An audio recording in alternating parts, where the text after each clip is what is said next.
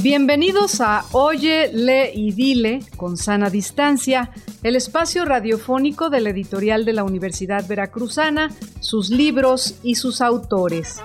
Literatura, ciencia, tecnología y arte. Todo el pensamiento y conocimiento universitario cabe en un libro.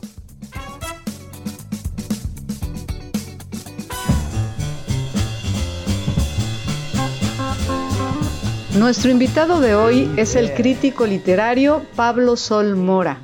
Nació en Jalapa y estudió letras hispánicas en la Universidad Veracruzana y el Colegio de México. Es autor del diccionario Vilamatas y Bésame con el beso de tu boca, publicados por la editorial de la Universidad Veracruzana.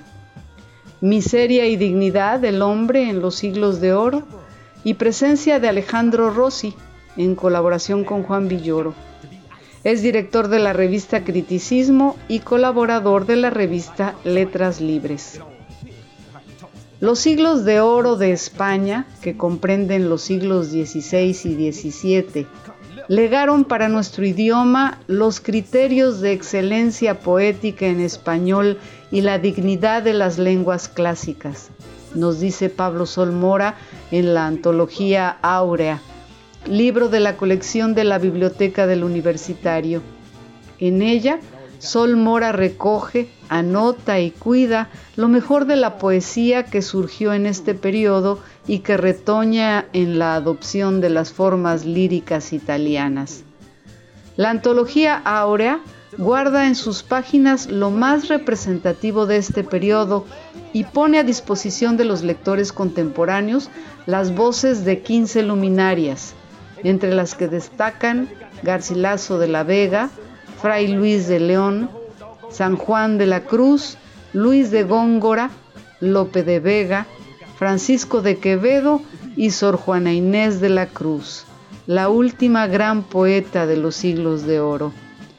Pablo Sol Mora tiene como intención poner en manos de los lectores jóvenes una sucinta y significativa muestra de la tradición que fija los derroteros de nuestro idioma, ayudar a entender y a apreciar dichas luces es el objetivo de este nuevo volumen de la Biblioteca del Universitario.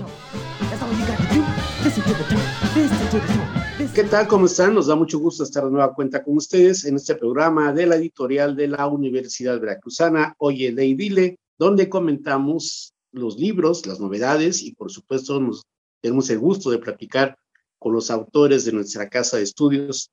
Y como siempre, saludamos con mucho gusto a Alma Espinosa. Alma, ¿cómo te va? ¿Cómo has estado? Hola, ¿qué tal, Germán? Pues es un gusto conversar en esta ocasión contigo y con nuestro invitado, quien eh, participó en la selección, edición y prólogo de este nuevo número de la Biblioteca del Universitario. Se trata del doctor Pablo Sol Mora, quien eh, estuvo a cargo como bien decía, de, esta selección de antología áurea, Poesía de los siglos de oro. Bienvenido y eh, pues es un gusto tenerlo nuevamente aquí con nosotros para hablar ahora de este nuevo número de la, de la colección Biblioteca del Universitario.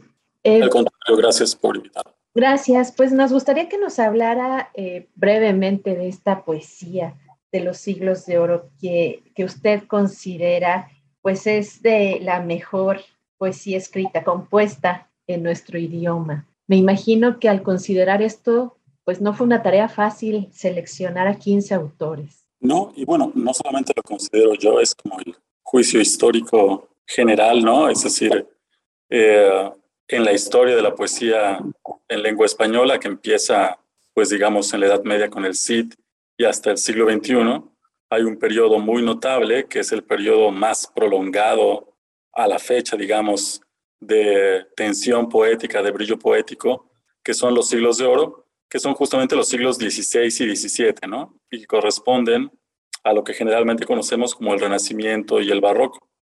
Por supuesto que el siglo XX es también un siglo espectacular para la poesía en lengua española, ¿no? Pero pues justamente es apenas un siglo, ¿no? Y el XXI pues lo estamos empezando apenas, no sabemos cómo va a pintar, ¿no? En cambio, los siglos XVI y XVII pues son dos siglos espectaculares para la poesía, que comienzan, digamos, con eh, Garcilaso de la Vega, cuya principal innovación fue adoptar las formas métricas y estróficas italianas, ¿no? Pero al castellano, ¿no? Hay que recordar que pues la poesía en castellano se escribía sobre todo en octosílabos, ¿no? La poesía, poesía tradicional, también poesía culta, ¿no? Y que eh, fue apenas, había algunos antecedentes, ¿no? De intentar escribir en las formas italianas, pero que no habían pegado realmente. Y fue hasta que Garcilaso y su amigo Boscán empezaron a practicar estas nuevas, estas nuevas formas cuando se revolucionó la poesía en castellano, ¿no? Y esta revolución poética, digamos, pues duró hasta finales del siglo XVII con la última gran poeta del periodo, que es Sor Juana Inés de la Cruz, desde luego, ¿no? Aquí hay unas circunstancias muy especiales, este, Pablo, en cuanto a el desarrollo histórico de un imperio, en este caso de España, y que hay muchos elementos que se vienen conjuntando en toda la historia de Europa, ¿no? Que tiene que ver desde Grecia, desde Roma, eh, todas las monarquías que se van suscitando, y cómo llega a una madurez muy especial de, la, lengua castellana para que exista un esplendor político, económico, literario, cultural en general. Como que son muchos elementos a la vez que hacen posible la madurez del lenguaje castellano. ¿no? Sí, suele ser el caso, al menos se ha repetido varias veces en la historia, ¿no? que un periodo brillante, literario, artístico, cultural de una nación, de una lengua, coincide con su apogeo eh, económico, político, militar, ¿no? En este caso, bueno, los siglos de oro comienzan con el eh, imperio de Carlos V, ¿no? Eh, rey y emperador al mismo tiempo, y después se extienden, digamos, como a lo largo de toda la dinastía de los Habsburgo o de los Austria, ¿no? Y si bien ya llega un punto en que España no es ya la potencia hegemónica en Europa y comienza un claro declive, literaria, artísticamente, sigue siendo como una nación de primer orden, ¿no? Y eso se prolonga pues hasta fines del siglo XVII más o menos, pero generalmente es así, ¿no? Es decir, coincide un periodo de apogeo político, económico, con uno literario o artístico, o da pie a uno literario y artístico un poco de tiempo después de que ocurre el apogeo del primer tipo, ¿no? Y en esta época, eh, pues podemos hablar de Garcilaso, este, de la Vega. Con él es con, con quien empieza, evidentemente, este periodo y, y con el cual usted comienza esta antología.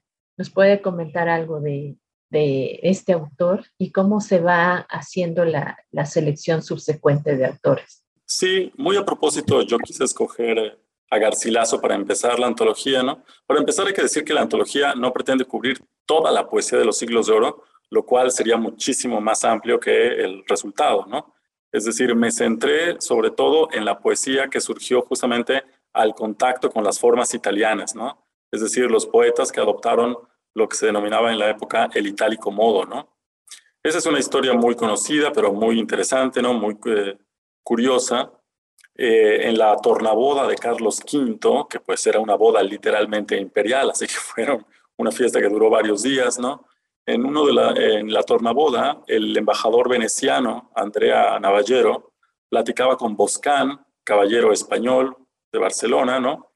y le propuso que por qué no intentaba escribir poesía, pero utilizando las formas métricas eh, italianas, concretamente el endecasílabo, ¿no? Y las formas estróficas también, desde luego. Eh, y Boscán se puso manos a la obra, ¿no? Y los resultados de Boscán no fueron tan notables, pero Boscán sumó a esta tentativa a su amigo Garcilaso y los resultados de Garcilaso, esos sí fueron muy notables, ¿no? Entonces, a partir de ahí cambió para siempre la poesía escrita en lengua española y se transformó por esta influencia italiana, ¿no? Y de Garcilaso después la poesía no volvió a ser igual, es decir, todos los poetas que le siguen, San Juan de la Cruz, Fray Luis de León, y ya más adelante Góngora, García, eh, Quevedo, etcétera, ¿no? Eh, siguen en cierta forma pues la huella italiana de Garcilaso, ¿no? Así es. Bueno, eh, podemos hablar de cada uno de los autores, pero también hay, algo muy especial, dado que esa antología áurea está publicada en la biblioteca del universitario y como sabemos, la biblioteca universitaria está dirigida particularmente para promover la lectura entre la comunidad universitaria.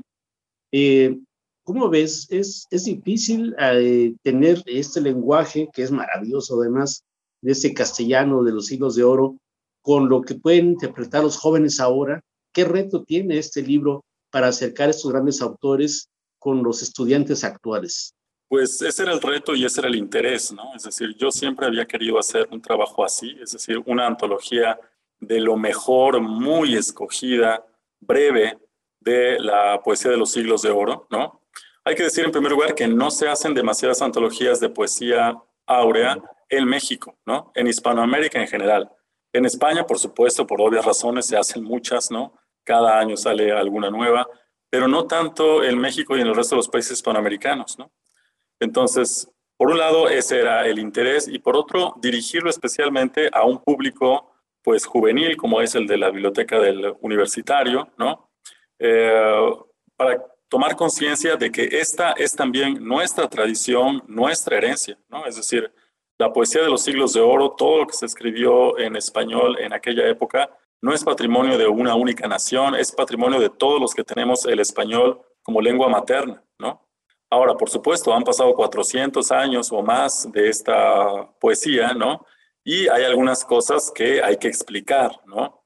En general, el hablante eh, moderno del español, ¿no? Si lee uno de estos poemas, le podrán desconcertar algunas cosas del vocabulario, ¿no? Bueno, desde luego en el caso de los poetas más eh, barrocos, pues la sintaxis y demás, pero en general puede seguir el poema, es decir, puede entender el poema. No hay una gran distancia entre el eh, estructuralmente, digamos, fundamentalmente, del castellano del siglo XVI a el español del siglo XXI, ¿no? Eh, pero sí hay muchas cosas que explicar, desde luego, muchas referencias históricas, culturales, este, mitológicas, una cultura de la que nos vamos alejando cada vez más, ¿no? Y eso es lo que yo he procurado hacer en las notas. He partido del hecho de que, bueno, no necesariamente quien abre este libro está familiarizado con el mundo de los siglos de oro, ¿no?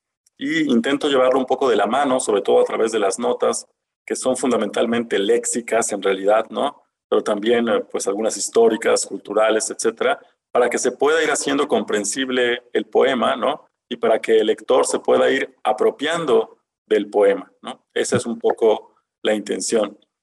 También me gustaría eh, resaltar que, bueno, esta es una antología original, ¿no? Es decir, que eh, no existe en ninguna otra colección, en ninguna otra editorial, ¿no? Es como exclusiva para la biblioteca del estudiante universitario y para la Universidad Veracruzana, ¿no?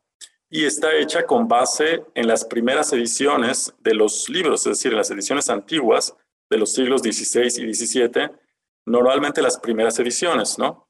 Cotejadas con las ediciones modernas más autorizadas, ¿no? De modo que, aunque no se trata de una edición crítica, ni mucho menos, ¿no? porque no consigna variantes ni todo esto, es una edición filológicamente bastante eh, rigurosa, ¿no? Y eso me importaba mucho para poner en las manos de los estudiantes universitarios, especialmente de los, la Universidad de la Cruzana, un libro eh, filológicamente confiable, digamos. Eso quería notar que usted menciona en el prólogo, pues este cuidado y este, este cotejo que usted realizó eh, gracias, pues bueno, a, mucho tiempo de, estudio y de estar en contacto con estos textos. Pero a mí también me llama la atención esto de que ha modernizado la ortografía respetando el aspecto fónico y las, las exigencias métricas. ¿Qué tan difícil es esta tarea de, de modernizar eh, la ortografía de, ah, y, y aún así respetar las exigencias que tiene el poema original? Bueno, modelizar la ortografía no es particularmente difícil, ¿no? Y lo hago únicamente en los casos en que eso no afecta el sonido justamente, ¿no? De el verso o bien su métrica, ¿no? Lo que sí es bastante peliagudo, que es una tarea muy este, ardua y que muchas veces el lector pues no es muy consciente de ella, porque bueno, el lector toma el libro, ve el texto, puede pensar que el texto siempre estuvo así, ¿no? Pero en realidad, y sobre todo tratándose de los textos antiguos, ¿no? Pues hay un proceso de transmisión muy complejo, ¿no? Yo diría que lo más, una de las cosas más difíciles eh, de la transcripción, cuando se hace transcripción o se editan textos de los siglos XVI y XVII, es sobre todo la puntuación, por ejemplo, ¿no? Desde luego la puntuación moderna no es la puntuación de aquellos siglos, ¿no? Y eh, como sabemos, la puntuación es la base de toda interpretación, ¿no? Y eso es algo que va cambiando además con el tiempo. No es lo mismo, no se eh, puntúa de la misma forma ahora, a principios del siglo XXI, que incluso, por ejemplo, a principios del siglo XX, ¿no? Esos son criterios que van evolucionando, ¿no?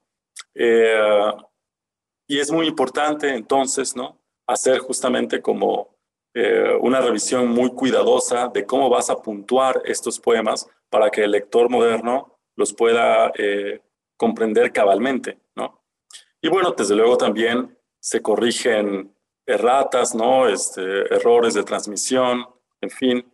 Ya digo que esta no es propiamente una edición crítica, pero sí que parte de los textos antiguos y el texto final de los poemas que se encuentran en esta antología no está en absolutamente ningún otro libro, ni siquiera en las ediciones canónicas de cada uno de los autores incluidos, ¿no?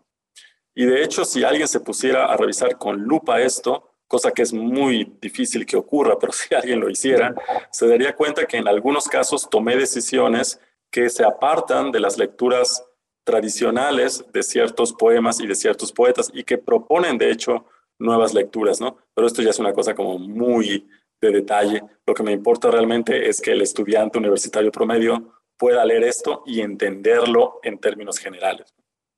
Eh, muy interesante como trabajo de investigación y como bien lo dices, en cuanto a dedicado a los universitarios, en cada poema hay este, pies de nota, en lo cual se puede, pues se, puede, se explican mejor las palabras, ¿no? En, en, cada uno de ellos. Y más sobre todo cuando los temas van alrededor del de misticismo, el, el, amor, y bueno, todo lo que se expresan en estos, en estos poemas, que yo creo que se convierte en una muy buena guía para los que ingresen a esta etapa de los, de los siglos de oro de la, de la literatura en, castellano. ¿no? Yo creo que ese es un, un, gran esfuerzo. Yo no lo había visto así como tú lo estás mencionando ahorita, subrayando como un trabajo único. Yo creo que en ese caso tenemos todavía que darle un valor todavía más grande a este libro, dado que es una, una labor tuya, que has, has estudiado muchas cosas a la vez eh, respecto a, este, a estos siglos de oro, pero que vas enfocándolo muy bien para los universitarios y, y así subrayando, como ya lo dijiste, es un libro único, pues, y creo que tiene ese gran valor. Sí, porque bueno, muchas veces cuando se hacen ediciones en cualquier editorial o en cualquier colección de textos antiguos, se toman los textos de ediciones más o menos modernas, ¿no? Eh, que preferentemente ya estén libres de derechos, por supuesto, ¿no? Y se toman las ediciones y se pasa el texto tal cual, ¿no? Y muchas veces no se hace este trabajo desde la base, digamos, que es ir a las fuentes originales, es decir, los impresos de los siglos XVI y XVII e incluso los manuscritos en algunos casos, ¿no? Es decir, pues, manuscritos realmente habré utilizado uno o dos, fueron los menos, me basé más en impresos, ¿no? Eh, pero sí, desde luego esto lo hace como un trabajo eh, pues único, digamos, ¿no? En el sentido de que la edición, el texto, no está tomado de ninguna otra parte, sino de las fuentes eh, originales, ¿no? Y lo que me importaba sobre todo era como ofrecerle al, al lector joven, sobre todo, ¿no? Una especie como de quintesencia de la poesía de los siglos de oro, ¿no? Realmente eh, el libro es a propósito muy breve, ¿no? Llegará como a las 180 páginas más o menos, ¿no? Pero si alguien no sabe nada de poesía de los siglos de oro o sabe muy poco y se lee completas estas, eh, eh, este libro, yo le aseguro que tiene un panorama bastante completo de lo mejor de lo mejor de la poesía de los siglos de oro. ¿no? Una de las ventajas de hacer una antología de esta naturaleza es que uno eh, incluye únicamente lo excelente, ¿no? Es decir, no hay ningún poeta, no hay ningún poema del que podamos decir, bueno, pues esto está más o menos realmente, como sucede cuando uno hace antologías más amplias, ¿no? Aquí realmente está, creo yo, representado lo mejor de la poesía de los siglos de oro. Y además uno va de la mano con este prólogo que usted escribe y que nos sitúa muy bien en esa, en esa época para, para, leer a estos 15 autores encontramos a Garcilaso de la Vega, Gutiérrez de Cetina, Fray Luis de León, Francisco de la Torre, Fernando de Herrera, Francisco de Aldana, Francisco de Terrazas, eh, San Juan de la Cruz, Luis de Góngora, Lope de Vega, Francisco de Medrano, Andrés Fernández de Andrada, Francisco de Quevedo, Luis de Sandoval Zapata y cierra con Sor Juana Inés de la Cruz. No sé, tú Germán, cómo leíste, cómo te acercaste eh, a la lectura de estos poemas, pero yo lo que hice fue leer una vez el poema, así sin, sin hacer caso de las notas, y en una segunda lectura ya eh, atender estas notas que incluye el doctor Pablo Solmora. Y realmente esa lectura la, la disfruté mucho porque, bueno, además de, de, la lectura inicial, de lo que uno puede percibir desde, desde su experiencia lectora, pues ahora ya con las anotaciones uno le va quedando más claro y, y sí quedan ganas de seguir leyendo eh, más, más poesía de esta, ¿no? Pues, antes de, que, nos responda Pablo, nos comente, yo quiero, a, propósito de lo que dice Salma, eh, comentar que en la secundaria tenía una maestra que era apasionada de los siglos de oro y nos hacía leer los, los poemas, ¿no? De la parte del plan de estudios, y leíamos los poemas a través del Sepan Cuantos de Porrúa. Recordando aquellas lecturas del Sepan Cuantos del Porrúa a lo que leo ahora, me hubiera encantado que esto estuviera en la secundaria, porque estaba muy bien explicado, muy bien. Bueno, la selección es muy buena, aunque nosotros lo, lo leíamos como con la pasión con la que nuestra maestra nos lo decía, pero había cosas que no entendíamos, muchas cosas que no entendíamos. Y aquí las anotaciones que nos hace Pablo son, son muy ilustrativas y, y pues nos llevan a un, un, mejor entendimiento y se saborea más la poesía de los siglos de oro. Yo creo que eso como lectores se lo agradecemos muchísimo a Pablo Sol Mora. Gracias. Sí, bueno, pues eh, era un poco la idea, ¿no? Por un lado, como ya dije al principio, reivindicar la poesía de los siglos de oro como parte, desde luego, de nuestra propia tradición, lo cual es muy obvio, pero que a veces se pasa por alto, ¿no? Eh, ahora que mencionabas que tuviste una profesora que te dio a leer poesía de los siglos de oro, esto me temo que es cada vez más raro. Es decir, no creo que esto ocurra muchas veces en las secundarias o en las preparatorias actuales, ¿no? Eh, a veces, se, en las clases de literatura que hay en esos niveles, se leen textos, eh, pues quizá más inmediatos, más próximos a la realidad del estudiante, lo cual por otro lado, bueno, pues es comprensible, ¿no? Eh, más de literatura mexicana o hispanoamericana, ¿no? Contemporánea, y muchas veces no se eh, ven estos autores, ¿no? De modo que, eh, como intento explicar en el prólogo, para apropiarse de una herencia cultural, literaria, ¿no? Para reconocerla como propia, pues hay que conocerla, hay que tratarla, hay que leerla, ¿no? Y esa es la intención de esta antología.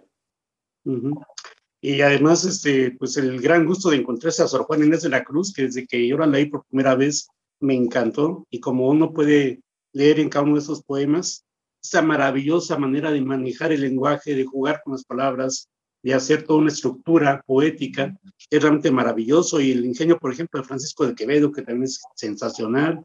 En fin, es un libro que vale la pena tenerlo. Que, no, que es muy recomendable para todos. Y voy a decir algo que a lo mejor no, no va a ser muy bien eh, oído por muchos, pero de, de, esas, de esas palabras, de esa literatura del siglo de oro al reggaetón de ahora, existe un abismo inmenso del manejo del idioma en, en castellano.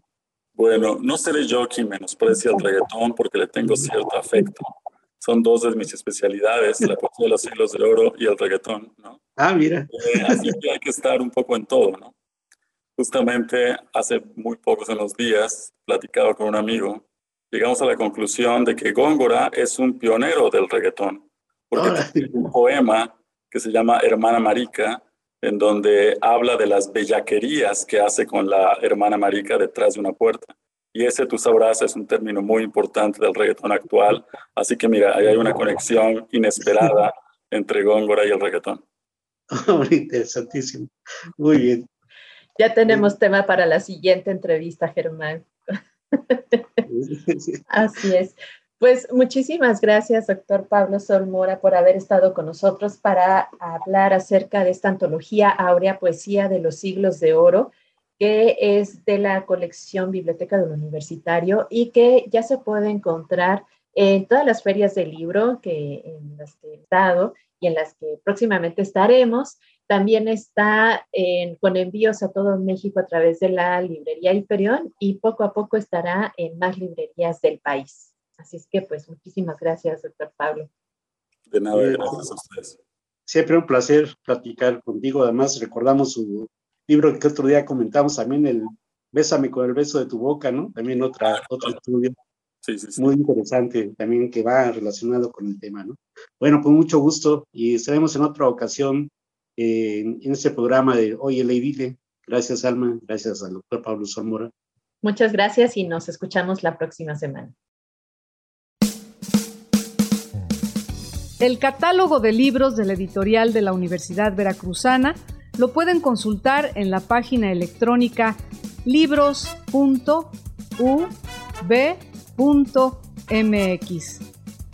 Oye, lee y dile con sana distancia es una producción de la editorial de la Universidad Veracruzana y Radio Universidad Veracruzana. Voces: Alma Espinosa, Germán Martínez Aceves, y Liliana Calatayud. Enlaces, grabación y edición, Antulio García. En la próxima emisión nos volveremos a encontrar con un libro y con sus autores.